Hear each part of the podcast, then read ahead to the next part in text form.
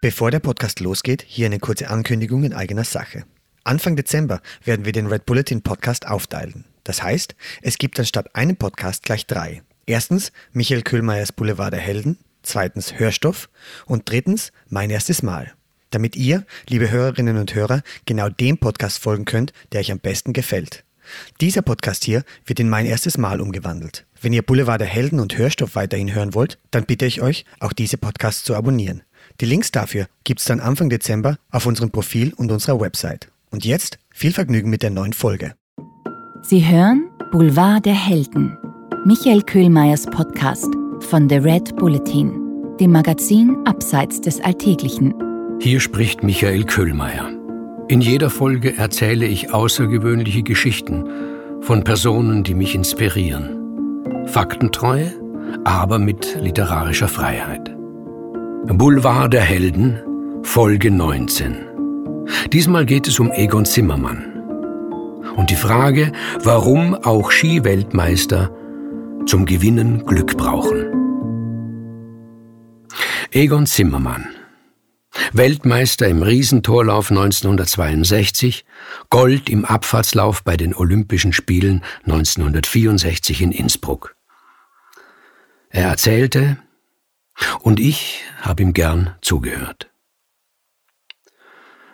Wenn ein Mensch bereit ist zu kämpfen, sagte er, dann vergisst er alles andere um sich herum. Ich glaube, er vergisst sogar, dass er kämpft. Den Erfolg kriegt man zuerst gar nicht richtig mit, weil man sich so sehr auf ihn konzentriert. Da schaut man knapp daneben vorbei, das ist meine Erfahrung. Zuerst ist der Sieg ja nur im Kopf, als Einbildung, als Hoffnung, dort bleibt er noch eine Weile hängen, als Einbildung, als Hoffnung. Weißt du, was ich meine? Ich traf ihn in seinem Hotel in Lech. Ein schöner Mann, drahtig, ein Kopf wie ein Kämpfer, immer noch. Das war vor über 20 Jahren. Egon Zimmermann war 60 und ein Kämpfer war er, immer noch. Nein, ich weiß nicht genau, was Sie meinen, sagte ich. Er duzte mich, ich ihn nicht. Als Kind war ich so über alle Maßen begeistert von ihm gewesen, dass ich auch nach so langer Zeit ein Du nicht zustande brachte. Mit der Niederlage ist es viel komplizierter, fuhr er fort. Ein Beispiel. Ein anderes Rennen, irgendeines. Weiß nicht mehr, lange her. Da war der Eddie Bruckmann. Ich meine, wer war der? Das war, bevor er in Sapporo beim Riesentorlauf Zweiter geworden ist. Der war damals niemand. Der hat die Startnummer 38 oder 40 gehabt. Da ist bei den hinteren Startnummern die Piste immer schneller geworden. Es hat eine leichte Wanne gegeben. Und da fährt der Bestzeit.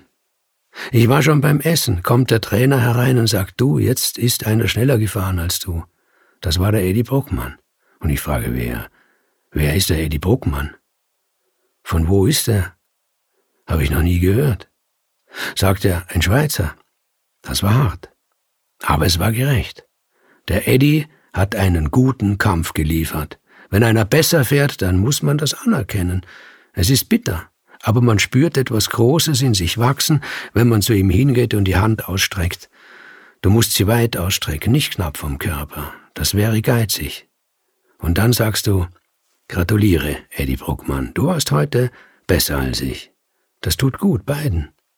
Schlimm ist es nur, wenn man verliert, nicht weil man schlechter gefahren ist als ein anderer, sondern wegen einem Zufall.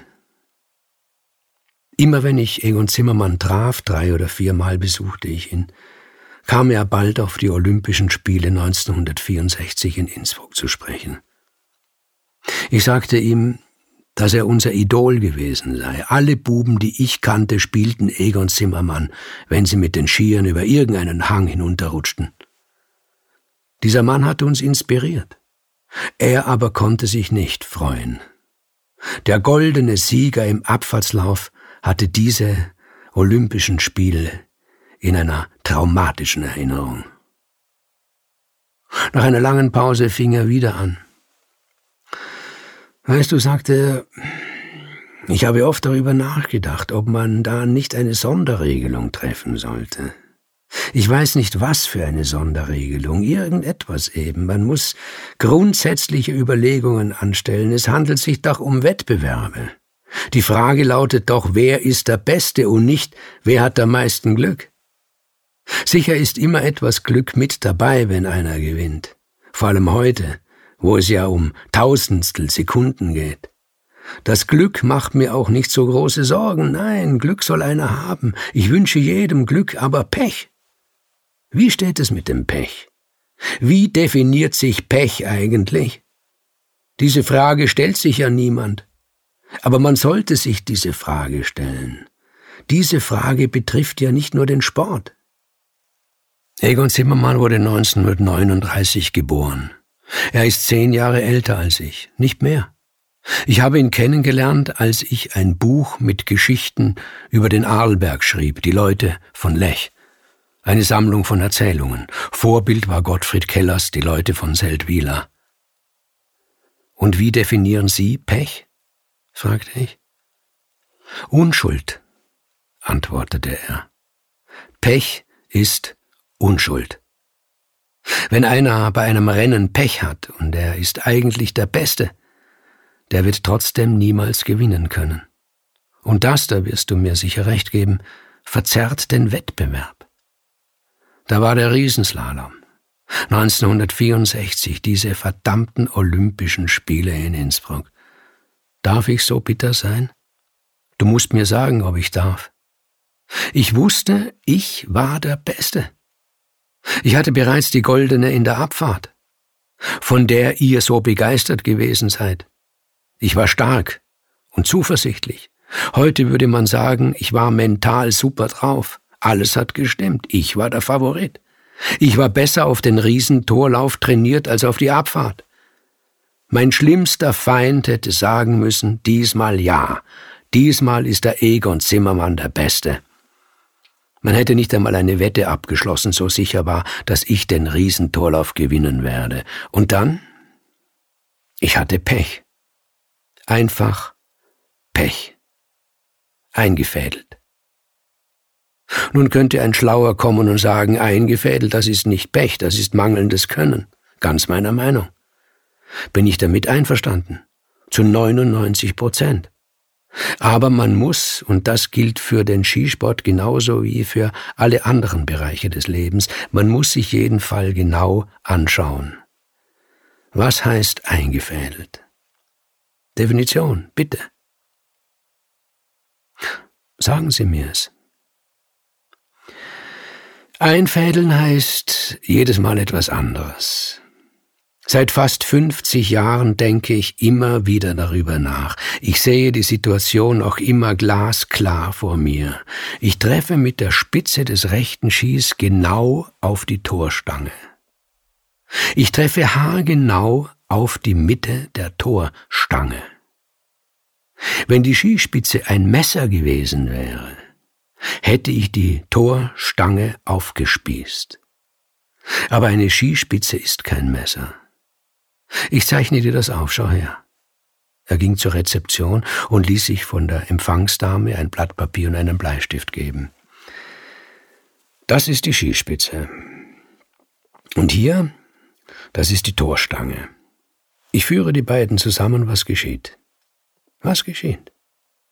Die Skispitze wird nach einer Seite ausweichen. Sie kann gar nicht anders.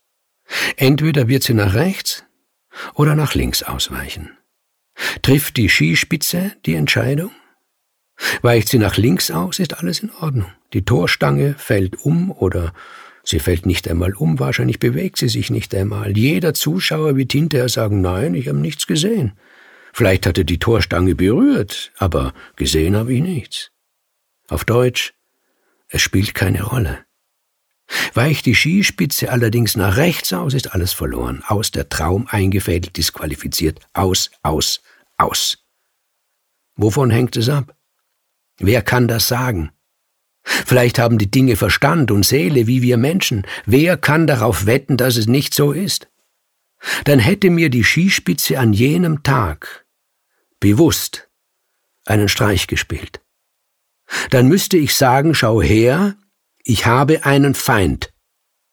Und dieser Feind ist mein rechter Ski. Diese Version, sagte ich vorsichtig, kommt mir, verzeihen Sie, sehr unwahrscheinlich vor. Ich gebe dir recht, sagte er. Mir kommt diese Version auch unwahrscheinlich vor, aber es gibt Leute, die sind davon überzeugt. Nicht nur einer. Ich habe die Geschichte jemandem erzählt, der hat zu mir gesagt, rühr nie wieder einen Ski an. Die Skier ruinieren dich, die hassen dich. Ich sage Bullshit. Und welche Vision, fragte ich, ist die richtige? Vor zehn Jahren noch hat man die Schulter gezuckt und gesagt, das wird man nie herausfinden, und es ist ja auch egal, warum so eine dumme Skispitze nach links oder nach rechts ausweicht. Oder man hat mich überhaupt ausgedacht, wenn ich das Thema darauf gebracht habe. Heute ist das anders. Ich habe irgendwann wieder einmal diese Geschichte erzählt. Es war in so einer Runde lauter Kapazitäten, Universitätsprofessoren waren dabei. Wir sind zusammengesessen, noch spät in der Nacht, gute Gäste, sehr hohes Niveau, sehr liebe Gäste, die sich bei mir in meinem Hotel wie zu Hause fühlten. Da erzählte ich die Geschichte und da sagte einer dieser Universitätsprofessoren zu mir, das ist höchst interessant, Herr Zimmermann. Mit solchen Fragen beschäftigt sich die neueste der neuen Wissenschaften. Chaostheorie, die beschäftigt sich genau mit solchen Fragen. Und jetzt ohne Witz. Da kann herauskommen, wissenschaftlich berechnet, dass der Grund, warum damals meine Skispitze nach rechts und nicht nach links ausgewichen ist, vielleicht der ist, dass sich in China genau in diesem Augenblick ein Schmetterling von einer Blume erhoben hat. Das glaubst du nicht? Doch. Doch. Oder dass genau an dieser Stelle der Piste eine Schneeflocke mehr oder eine Schneeflocke weniger gelegen hat. Damals, 1964 in Innsbruck, hätte jeder über solche Überlegungen gelacht. Jetzt lachen nur noch die Dummen darüber. Das hat eben dieser Universitätsprofessor zu mir gesagt. Ich hätte den Riesenslalom gewinnen können. Das wusste ich. Und das weiß ich immer noch. Und in einer gerechten Welt habe ich ihn gewonnen. Derselbe Professor hielt uns an diesem Abend einen Vortrag über Parallelwelten, höchst interessant. Dass sich bei jeder Entscheidung in der Welt die Welt aufspaltet, eben zum Beispiel in rechts und in links. Wir beide, du und ich, wir leben in der rechten Welt, in der meine Skispitze nach rechts gerutscht ist und ich disqualifiziert wurde. Aber es gibt auch die linke Welt. Dort habe ich gewonnen. Das will ich gern glauben, sagte ich. Darauf ging er nicht ein. Ich will jetzt nicht sagen, man soll meinen Fall wieder aufrollen und die Forschungsergebnisse der Chaostheorie berücksichtigen, dass also das Rennen rückwirkend annulliert wird, so weit möchte ich gar nicht gehen. Ich möchte aber anregen, sich zu überlegen, ob man in Zukunft eben auf wissenschaftlicher Basis zu Sieg und Niederlage noch ein drittes, nämlich so etwas wie unentschieden oder chaotisch oder Schicksal hinzufügen soll. Denn nur die wenigsten Menschen sind Sieger und nur die wenigsten sind Verlierer. Die meisten haben einfach nur Pech. Am 23. August 2019 starb Egon Zimmermann. Er wurde 80 Jahre alt. Ich hoffe, die heutige Folge hat Ihnen gefallen. Hören Sie beim nächsten Mal wieder zu und lesen Sie meine neue Kolumne Boulevard der Helden in der aktuellen Ausgabe des Red Bulletin Magazins. Hat dir unser Podcast gefallen? Dann freuen wir uns über deine Bewertung und noch mehr, wenn du uns weiterempfiehlst.